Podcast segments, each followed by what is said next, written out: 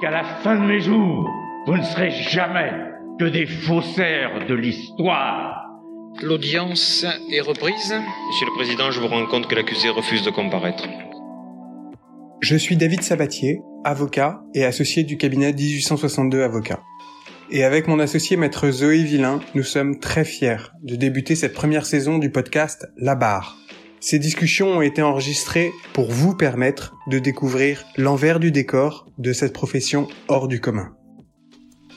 Aujourd'hui, je vous propose de rencontrer Caroline Prunière. Caroline était avocate à Paris, elle travaillait 2500 heures par an comme une folle, elle a eu un petit bébé et elle a fait un burn-out. Elle s'est installée à Bordeaux, du coup, elle a changé de vie, elle s'est recentrée sur sa vie privée, et ça n'a pas été facile du tout.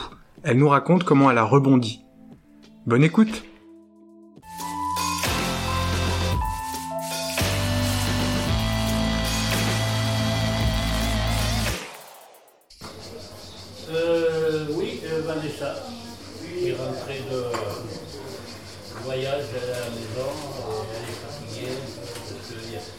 Décris-moi Caroline, c'était quoi les grands cabinets à Paris pour toi?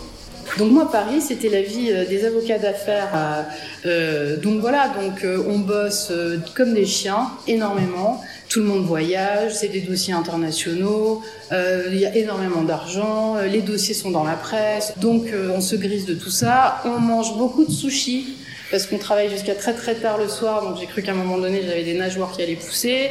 On rentre en taxi club à faire chez soi et on est grisé et on n'a même pas 30 ans et on a l'impression d'être euh, sur le toit du monde. En plus je me souviens à l'époque Bill Clinton venait régulièrement, donc euh, on avait les tireurs d'élite qui étaient euh, devant nos bureaux, enfin sur les toits, donc Madonna, enfin la rue du Faubourg Saint-Honoré c'était très grisant. Je ne me voyais pas gagner moins dans un autre cabinet, je me voyais pas habiter en banlieue parce que parisien...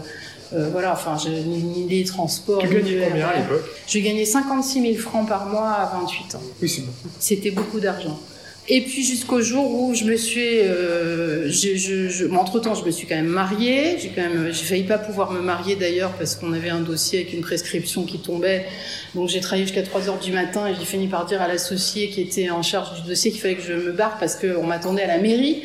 Donc je reviendrai après, mais qu'il fallait quand même que voilà. Donc ce que j'ai fait, donc j'ai pu me marier et finir le dossier et pas me faire virer. Euh, et puis ensuite j'ai eu une petite fille. Et moi, quand ma petite fille est née, euh, bah, finalement, j'ai fait un énorme baby blues. Et là, euh, bah, là, je, suis tombée en dépression.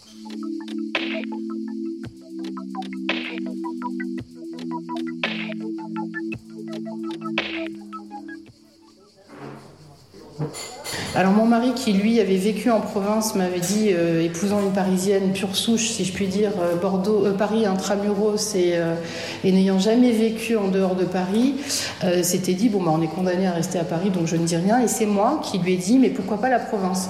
Donc c'est comme ça qu'on est arrivé à Bordeaux. Et, et j'ai trouvé une collaboration à Bordeaux en contentieux. Autant dire que c'était plus du contentieux des affaires, c'était du contentieux généraliste et euh, en gagnant euh, quatre fois et demi moins que ce que je gagnais à Paris. Comment tu l'as trouvé ta collaboration? Alors, euh, d'abord, j'avais ouvert le John Pritchard, qui est un annuaire en fait des avocats euh, d'affaires euh, un peu partout en Europe. Enfin, à l'époque, c'était ça. Et j'avais vu qu'il y avait un avocat qui était à Bordeaux. Donc, je l'ai contacté. Il m'a reçu. Et puis, il m'a rappelé trois mois plus tard en me disant que euh, bah, serait quand même intéressé. Alors, pas pour moi, mais pour l'un de ses associés qui lui exerçait à Libourne. Alors, j'en avais jamais entendu parler. Je savais même pas où était Libourne. Euh, me voilà arrivant donc un samedi matin euh, pour le revoir. Je m'attendais à le revoir puisque j'avais déjà eu un entretien qui s'était très bien passé. Et là, la porte s'ouvre sur un petit bonhomme, pas très grand, qui ouvre les bras et qui me dit bonjour mon petit, Euh, bienvenue, je suis le bâtonnier euh, un tel.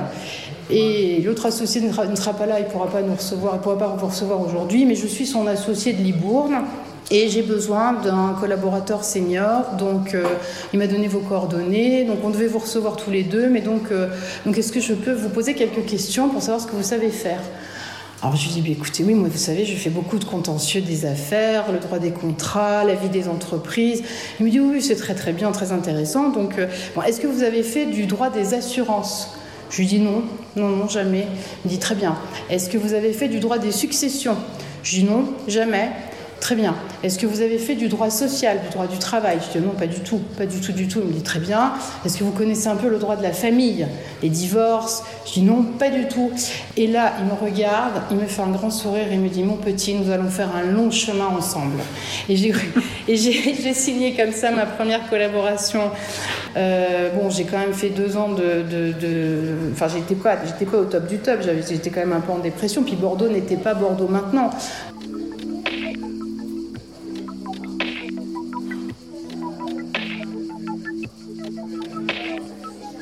En fait, donc du coup, en arrivant à Bordeaux euh, après quelques semaines euh, où j'ai vécu euh, bah, tout ça, des, dossiers de droit social, de droit de la famille, il y avait des travaux du tramway, donc en fait l'équipe de Libourne me faxait tous les vendredis soirs, parce qu'il y avait encore des fax, des centaines de pages de, conclusions et de dossiers pour le lundi où il fallait négocier des renvois. Enfin bref, j'avais une vie pire qu'à Paris, je travaillais jour et nuit.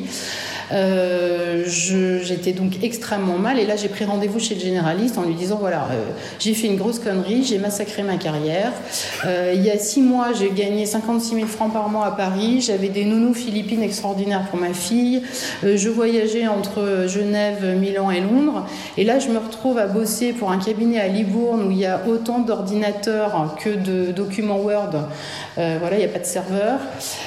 où je, ça va pas du tout et je pense que j'ai besoin d'une psychanalyse lourde. Et là, le généraliste qui me suit toujours, hein, je l'aime énormément, euh, me dit Mais madame, mais pourquoi euh, parlez-vous de psychanalyse J'ai dit Non, parce que vraiment, je vais pas bien du tout. Il m'a dit Écoutez, je vais vous poser un certain nombre de questions et puis vous allez me dire ce qu'il en est. Euh, je, vous dirai ce qu'il en est après.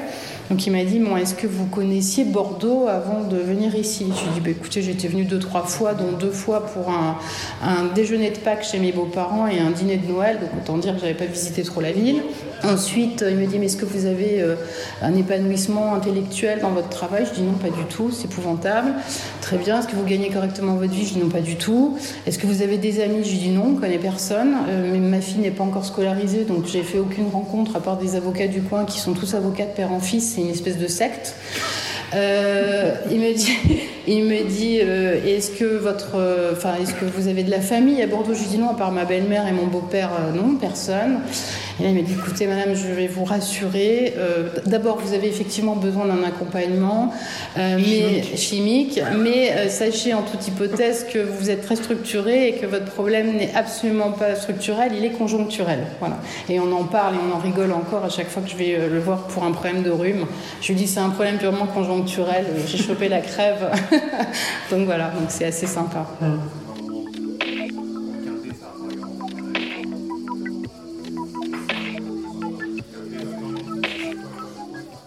Donc tu es arrivé à Bordeaux, comment tu décrirais euh, le monde bordelais quand tu es arrivé? Est-ce que tu as été... Enfin, comment c'était? D'abord, j'étais la parisienne du Libournais, donc c'était quand même un peu space comme, euh, comme qualificatif. Alors, ceux qui ont été extrêmement courtois, étonnamment, c'était les vieux. Quand je dis les vieux, c'est ceux qui ont déjà pris leur retraite maintenant, hein, des anciens bâtonniers, mais qui n'exercent plus. Mais il y avait une espèce de troupe, si je puis dire, de vieux copains qui avait commencé à plaider en province, euh, je sais pas, à 22 ou 23 ans, qui était extrêmement confraternel, qui avait une très forte érudition, qui était, euh, qui était courtois et respectueux des magistrats. Enfin, c'est un monde qu'on ne connaît pas actuellement, enfin qu'on ne connaît plus. Et je suis un peu nostalgique de ces, de, de, ces gens-là. Euh, mais j'ai pas trouvé beaucoup de solidarité à part entre les Bordelais ceux qui étaient ensemble à la maternelle, à l'école, dans les mêmes écoles privées, euh, qui se retrouvent sur le bassin d'Arcachon, dont les parents ont des euh, propriétés viticoles. Donc là, il y a, y a, un sérail, euh, voilà, bordelais, mais je pense qu'il y a ça dans beaucoup de villes de Provence. Et comme il pouvait y avoir un microcosme aussi à l'époque à Paris, rue du Faubourg Saint-Honoré. Donc c'était pas particulièrement accueillant. Moi, ce qui m'a plu, c'est que j'ai vu cette ville s'ouvrir en fait en 20 ans, s'ouvrir, se réveiller. On disait que c'était la belle endormie. Et donc, il y a eu un brassage. Il y a des gens qui. Enfin, on, a noué des relations amicales avec des étrangers, avec d'autres euh, Français qui arrivaient d'autres régions de France, qui venaient s'installer là, des Parisiens aussi. Donc, c'est une ville qui a beaucoup bougé, qui s'est beaucoup ouverte. Et du coup, je dirais que maintenant, il n'y a, a, pas cette vision-là qui était quand même assez euh, notable de ville notable de Provence que j'ai vraiment euh, vécu frontalement en arrivant. Le premier client que j'ai rencontré la semaine de mon arrivée, le week-end d'après, quand je suis allée à la boulangerie avec euh, un vieux jogging et une pince dans les cheveux, acheter une, une, une baguette, je suis tombée sur lui. Et il m'a regardé, l'air de dire d'où elle sort cette folle, parce que j'avais mes habitudes parisiennes d'anonymat. Donc ça, ça m'avait beaucoup marqué. Ça, ça m'avait marqué, oui.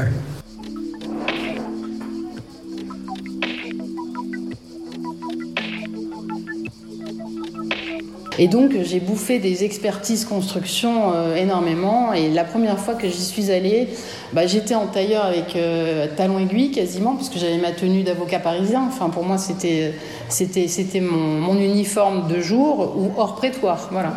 Et donc je me retrouve dans un Algeco à Floirac avec que des gars du BTP en, en bleu de travail avec leur casque de chantier parce qu'il fallait qu'on analyse la note d'un expert euh, judiciaire et il y avait, je sais pas, une centaine ou 152 désordres euh, dont on était évidemment totalement responsable parce que c'était côté entreprise, donc c'est l'entreprise qui s'en prenait plein la figure.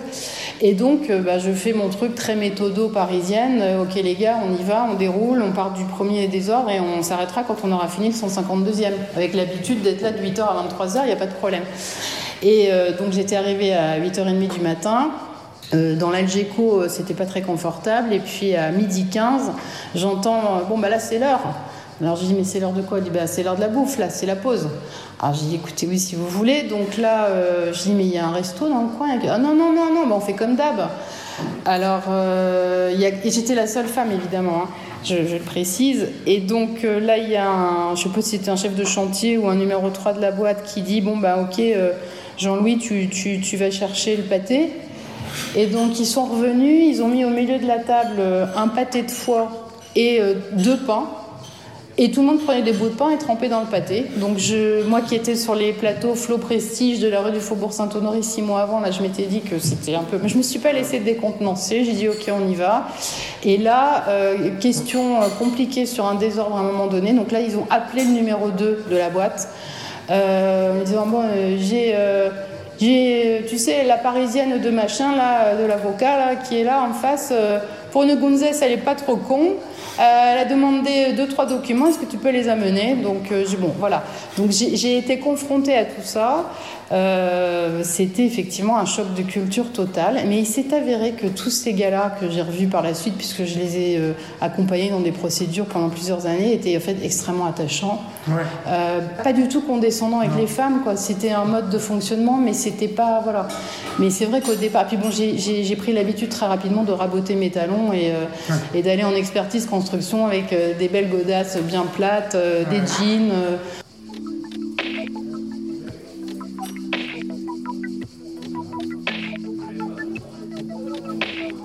C'est quoi ton pire contentieux?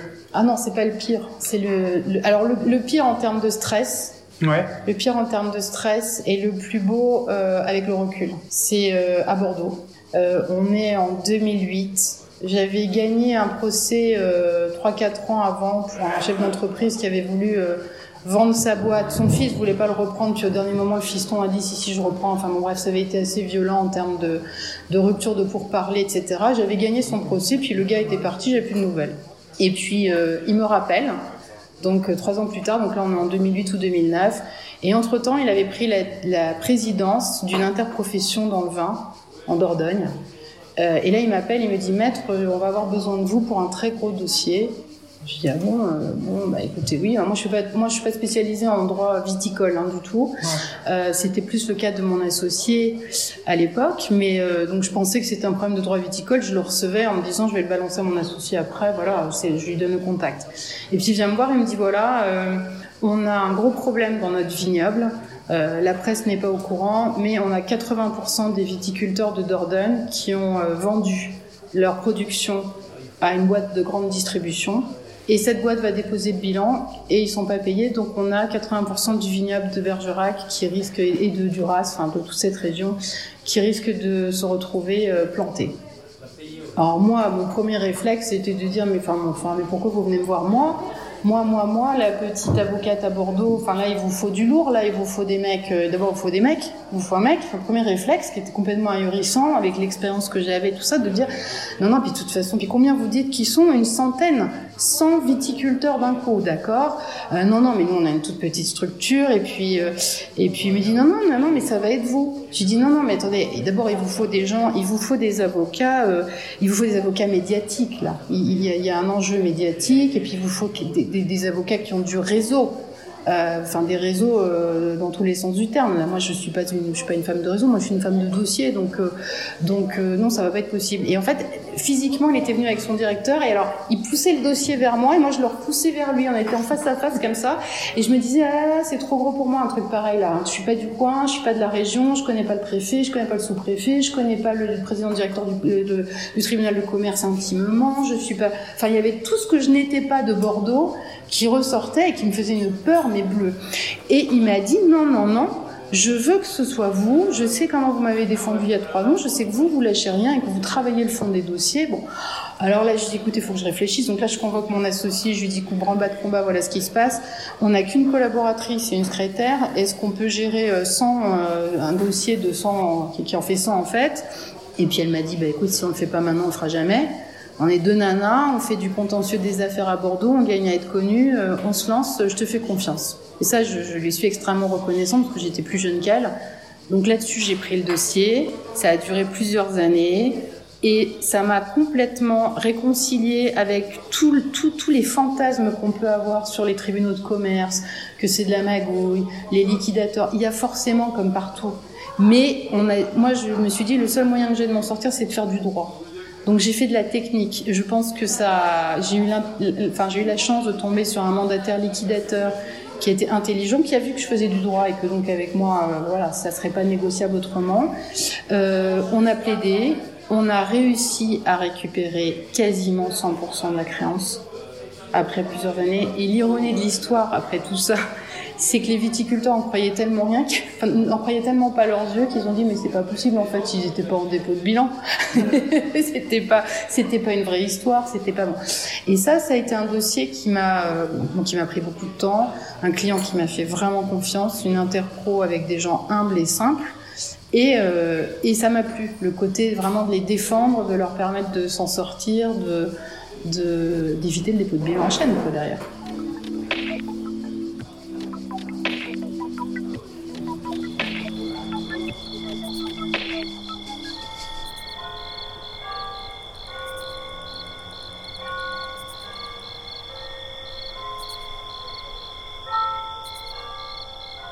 Arriver à Bordeaux, c'était quand même euh, un choix de vie, un choix de qualité de vie.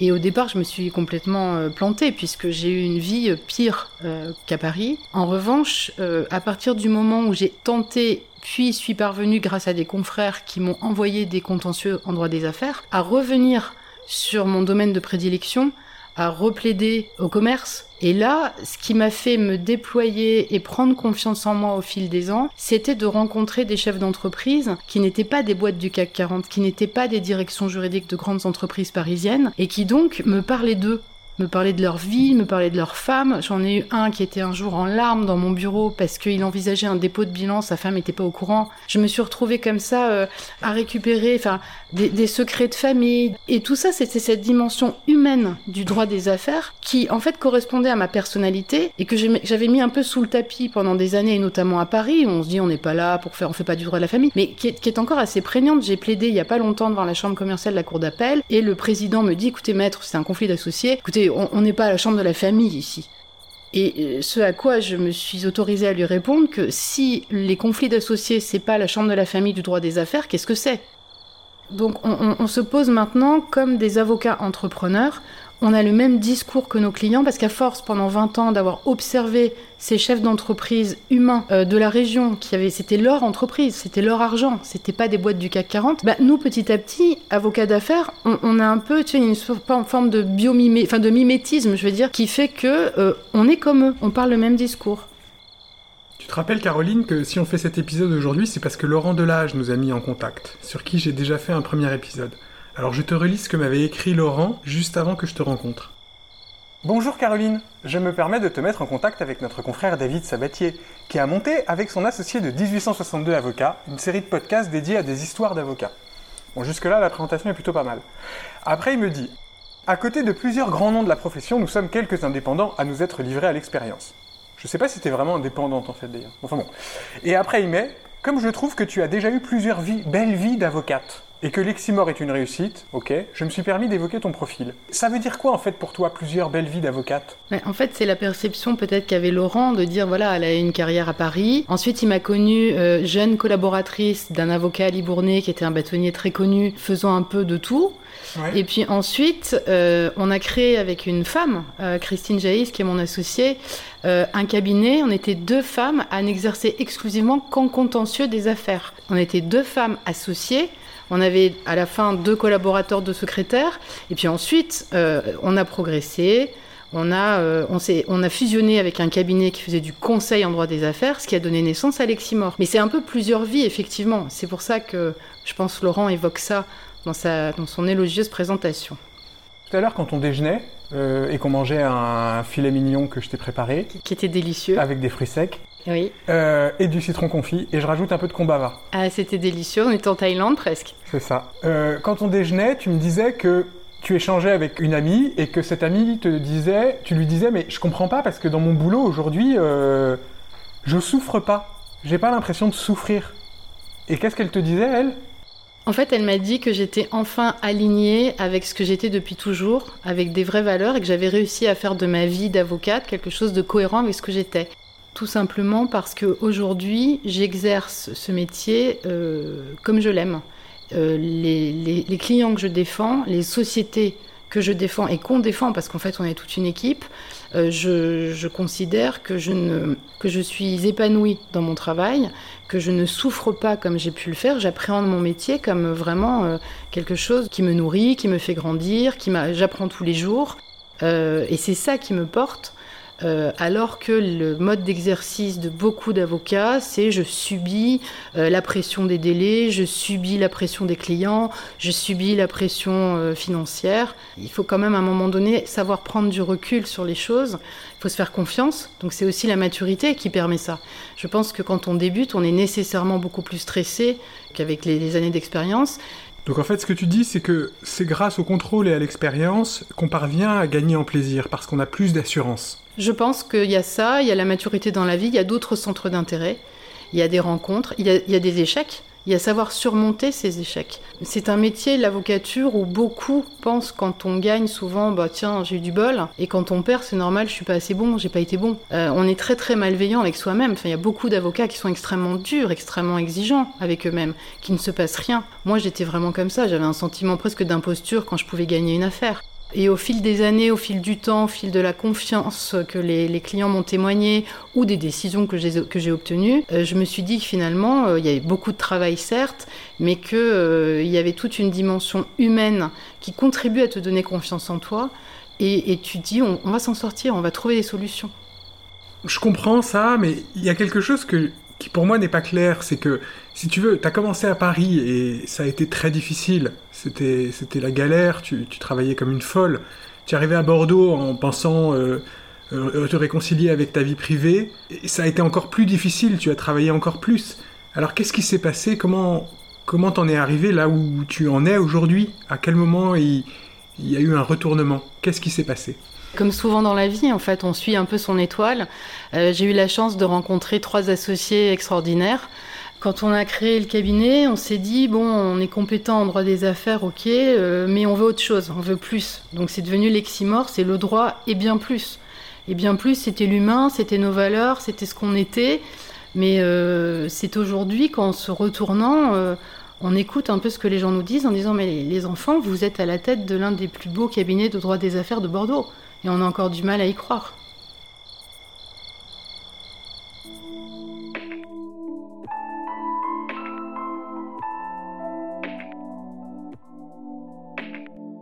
Ce podcast est édité par 1862 Avocats. Retrouvez-nous sur notre site internet, labarpodcast.com tout attaché. Et si cet épisode vous a plu, n'hésitez pas à laisser des commentaires sur les réseaux sociaux. Et puis vous pouvez toujours m'envoyer un mail à sabatier, s a b a t i r arobase 1862-du6 légal.com. À très vite.